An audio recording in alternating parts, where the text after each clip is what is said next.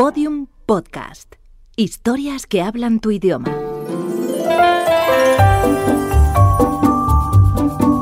Historias de medianoche. Chicho Ibáñez Serrador.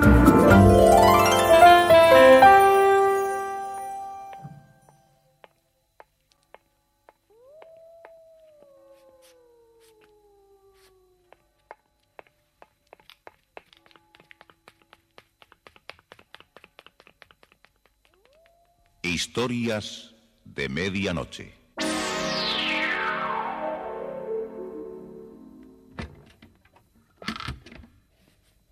Buenas noches. La cadena Ser les invita desde este momento a entrar en la biblioteca del suspense. Adelante, por favor. Nos está esperando Narciso Ibáñez Serrador.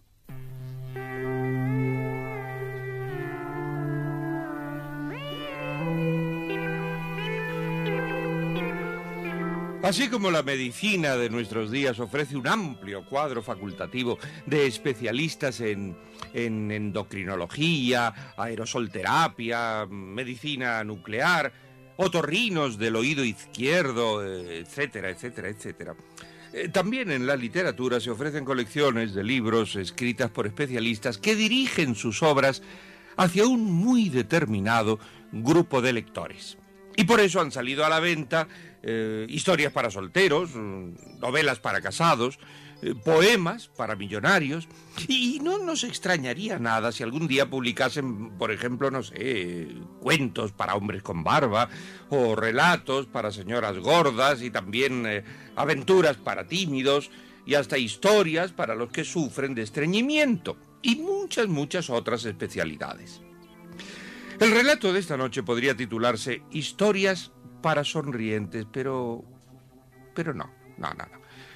No se fíen de este argumento que no todo van a ser sonrisas.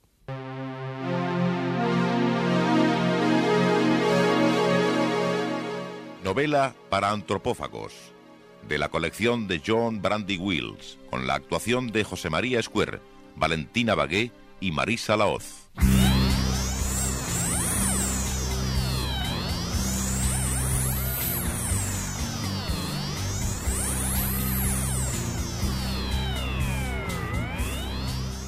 En el gran edificio de la editorial Rique Rack, eh, Palais Royal 31416, Galería d'Orléans, reinaba, como de costumbre, una acelerada actividad.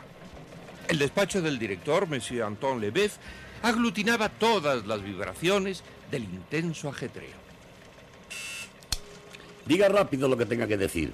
Monsieur Lebeuf, habla Paulette. Te escucho un minuto, Pole. El bailarín checoslovaco ha entrado en imprenta. Está escrita con los pies.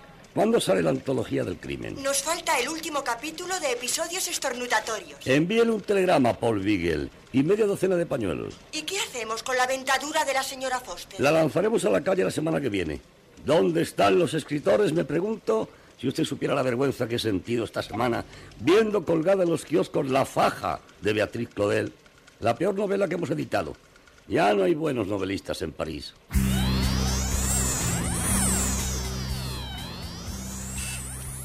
Diga rápido lo que tenga que decir. Brigitte Blanchard, de la colección Aventuras. Sí, señorita Blanchard. ¿Se enteró usted, señor Lebeuf, que a Carolina le clavaron un puñal? ¿Y quién es Carolina? Carolina es la heroína de la novela El molino maldito, de François Croqueville. ¿Y qué me importa a mí que a un personaje de novela le claven un puñal? Usted mismo dijo en la última reunión que los argumentos de aventura deben tener un feliz desenlace. El público lector se pondrá furioso con la muerte de Carolina. ¿Dónde le dieron la puñalada? En el tercer capítulo. No, no, me refiero en qué lugar del cuerpo. En el brazo derecho. Es una herida superficial. Se desangra y cae a las ruedas del molino. Queda triturada. No, no, no, no, no. Corte ese final y diga al corrector de pruebas que haga morir al malvado. ¿A Orugus Philping? Sí, sí, el público siempre quiere que se castigue al culpable. Nada de deprimirlo. Que muera Orugus Philping. Daré la orden para que maten a Orugus Philping si usted lo desea. Inmediatamente. Tengo que advertirle que Orugus Philping es el corrector de pruebas. ¿Qué? No. Al corrector de pruebas no le hagan nada. Al malvado, al malvado de la novela. Ah, entonces se refiere a Tadeusz Gutmann. Ese, ese, que muera Tadeo Guzmán. Buena la íbamos a hacer. Por un error casi asesinamos a un empleado de la editorial. Cualquier día, como sigan las cosas así, vamos a cometer una barbaridad. Uno ya no sabe de quién está hablando, si de los personajes de las novelas o de los empleados de la empresa.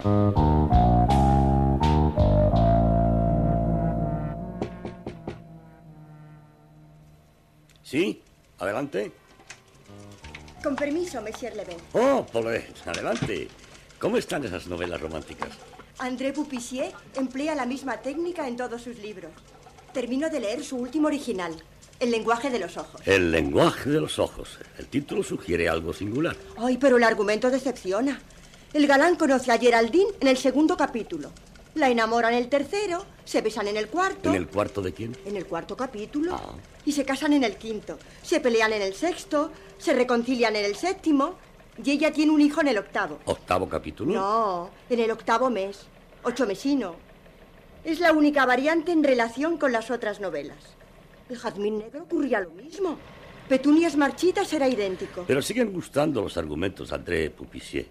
De las tres colecciones, es la que más se vende.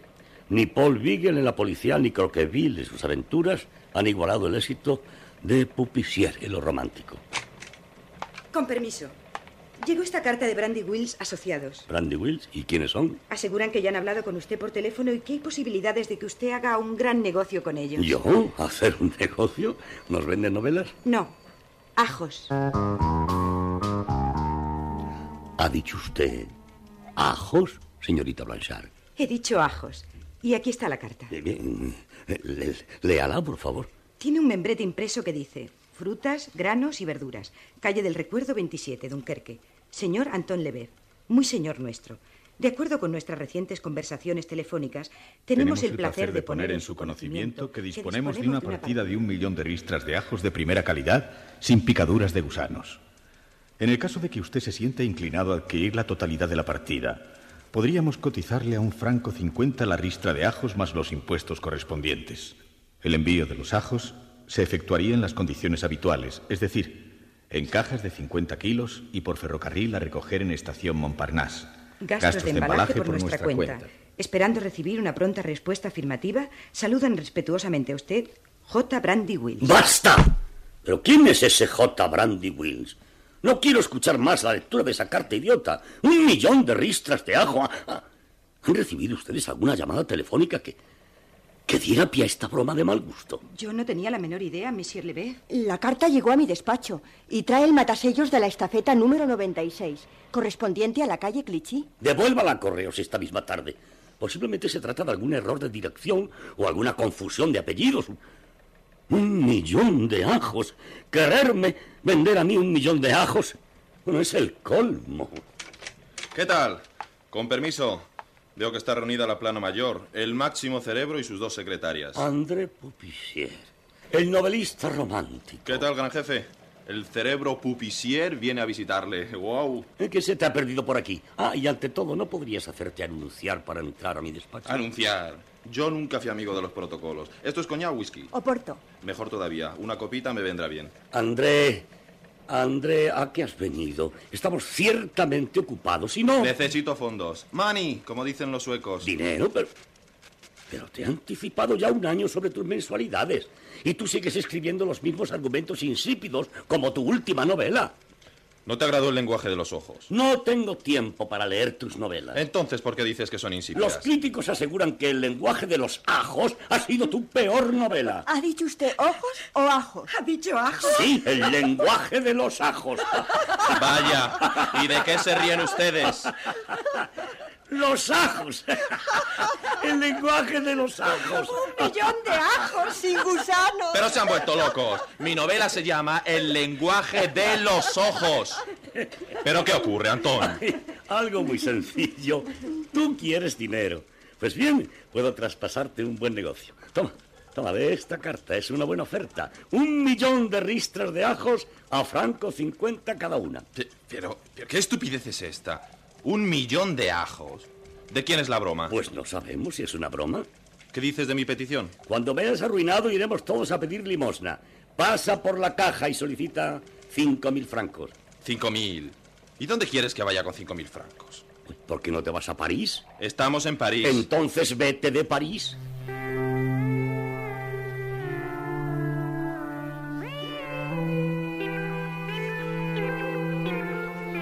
El miércoles 8 de mayo, festividad de Saint-Désiré, Monsieur Lebeuf encontró una nueva carta sobre su mesa de trabajo. Llevaba membrete de Brandy Wells. Y por lo tanto, acusamos recibo de su atenta del 4 de mayo informándonos la aceptación de la partida completa de un millón de ajos. Plácenos comunicarle que estamos ya preparando el envío a la estación Montparnasse de esta importante adquisición suya y le solicitamos que tenga bien de remitirnos el cheque por valor de un millón y medio de francos para evitar malos entendidos. Nos reiteramos de usted, afectísimo, seguros servidores, J. Brandy Wells. Pero, pero qué locura es esto. Yo no he enviado ninguna carta a J. Brandy Wells aceptando la compra de esos malditos ajos. Señorita Paulet. Sí, Monsieur Lebeuf. Remita un telegrama urgente a la firma J. Brandy Wins, calle del Olvido 27, Dunkerque, con el siguiente texto. Jamás he tenido intenciones de adquirir un solo diente de ajo de su distinguida empresa. Stop. Ruego no molestarme más con ese asunto. Atentamente, Anton Lebeuf, editorial Rick E. Rack. Los sucesos comenzaron a precipitarse en aquel descabellado caso el lunes 13 de mayo, festividad de San Onésimo. ¿Puede, señorita Brigitte, leerme otra vez el telegrama que acaba de llegar? Encantada. Señor Antón Levé, editorial Riquerac. Acusamos recibo cheque número 0136 por un millón y medio de francos. Preparamos envío de la mercancía. Saludos, J. Brandy Wills. No puedo entenderlo, es una incongruencia. Yo no he enviado ningún cheque, señorita Brigitte Blanchard. Eso ya me lo dijo. Sin embargo, el telegrama acusa recibo de un talón por valor de un millón y medio y le anuncia en el próximo envío de una montaña de ajos. ¿Y se ríe todavía, señorita Blanchard? No puedo evitarlo. No estoy dispuesto a que me pongan en ridículo unos bromistas. Como sigan adelante con esa situación estúpida, llamaré a la policía. No se preocupe. Nunca va usted a ver un solo ajo del millón de ristras que ha adquirido.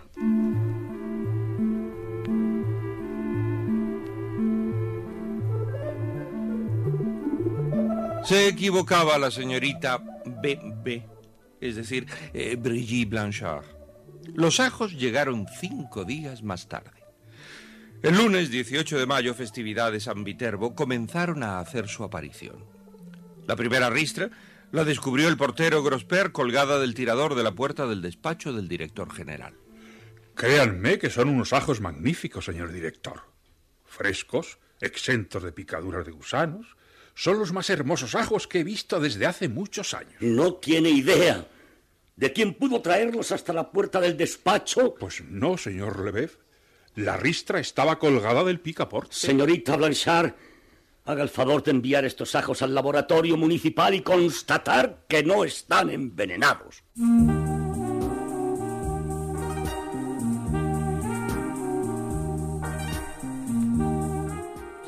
Aquella misma tarde del 18 de mayo, el comisario Boulet eh, fue llamado urgentemente a la editorial Riquerac. Adelante, comisario. Tenga usted la bondad. Estoy loco. Loco, comisario Boulet. Monsieur Lebeuf, créame que he venido a sabiendas de que todo lo que ocurre es una insólita humorada de estudiantes. Se equivoca. Todo esto tiene un propósito. Volverme loco. Ya lo están consiguiendo, comisario. Ve a mi tabaquera, llena de ajos. Observe aquel jarrón de, de esa mesa. En lugar de rosas hay un manojo de ajos. Ajos por todos lados están apareciendo en la biblioteca, en los ceniceros. eh. Es una pesadilla. Cálmese, cálmese, Monsieur Lebeuf. Y quítese de su solapa esos dos ajos que tiene colgados. ¿Eh? No le digo, comisario, hasta en mi solapa. Eh, verá, amigo, hemos comprobado que en Dunkerque no existe la calle del recuerdo 27 que indicaba en el membrete de las cartas. No podemos avanzar en este grotesco asunto. Comisario, ustedes deben evitar que unos desaprensivos atenten contra la tranquilidad de una honorable empresa. La policía de París tiene asuntos más importantes que estar vigilando si le colocan a usted un manojo de ajos colgando de sus eh, eh, solapas.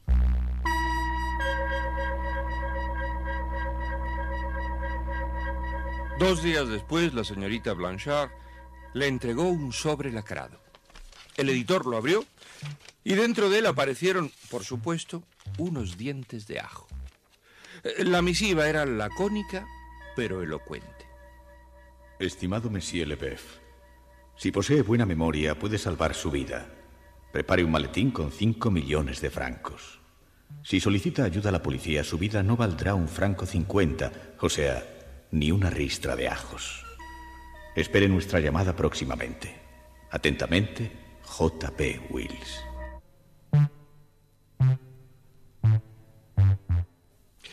Y el editor Anton Lebeuf optó por consultar el caso con el comisario Boulet y su amigo André Pupissier.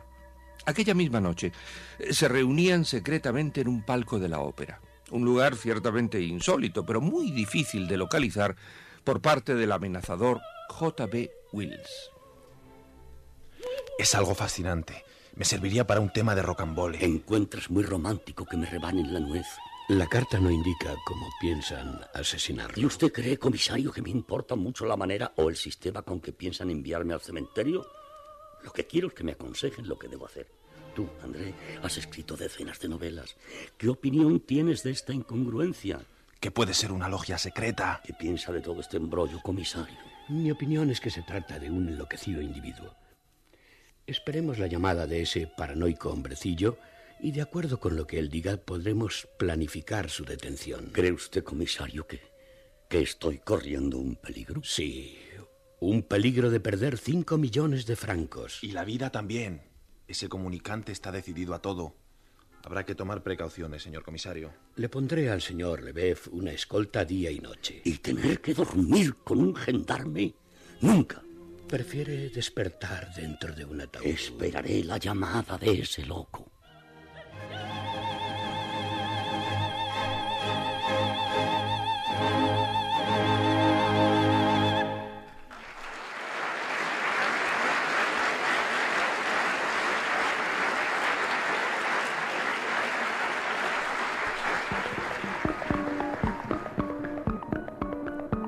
Y la comunicación llegó tres días más tarde. Monsieur Lebeuf, supongo que le habrá agradado nuestro argumento. No he podido comprender qué pretenden con todo esto. ¿Tiene el dinero? Pero es una insensatez. Cinco millones de francos son... son... Medio millón de dólares nada más. ¿Le agradó ese segundo acto de la Traviata? ¿Usted? ¿Cómo ha sabido que... que... Abreviemos, Monsieur Lebeuf. Mañana a las 10 de la noche llegará usted a la estación de Montparnasse con el maletín del dinero. Llevará en su solapa dos cabezas de ajos para que pueda ser identificado por nuestro enlace. El número 17. Si no aparece usted, encargue un buen funeral. Lo enterrarán pasado mañana y nosotros le enviaremos una hermosa corona de ajos. Buenas noches.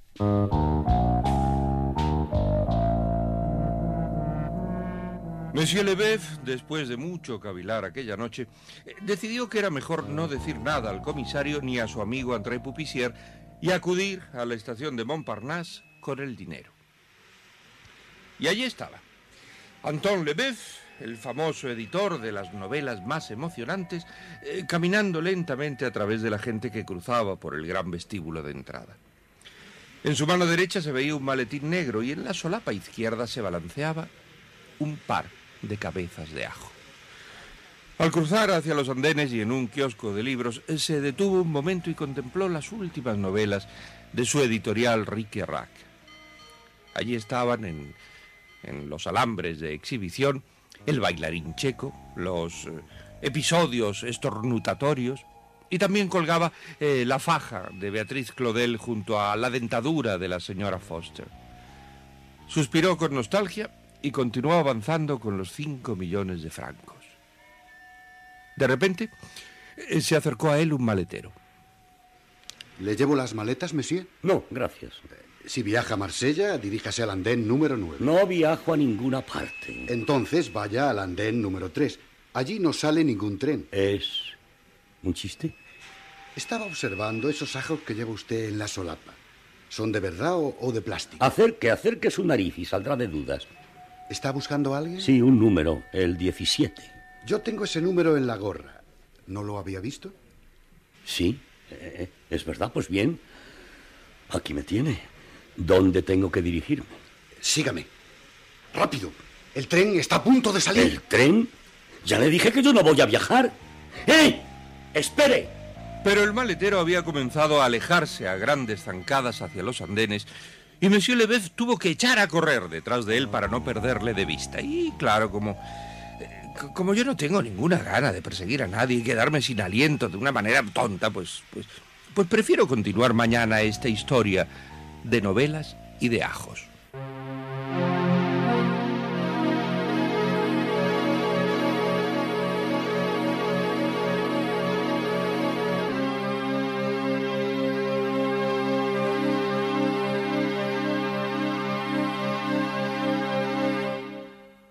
Historias de Medianoche. Diariamente de lunes a viernes por la cadena Ser, una selección de relatos con los componentes del suspense y del humor negro presentados por Narciso e Ibáñez Serrador. Y lo mismo que el refrán, eh, mucho ruido y pocas nueces. En esta historia hay muchos, muchos, muchos ajos y pocos vampiros. Y, además eh, ningún antropófago. Bueno, pues ya que recurrimos al refranero, recordemos también aquello de cría cuervos y te sacarán los ajos. Hasta mañana. Historias de medianoche, con mucho suspense. Síguenos en Twitter, arroba podiumpodcast y en facebook.com barra podiumpodcast.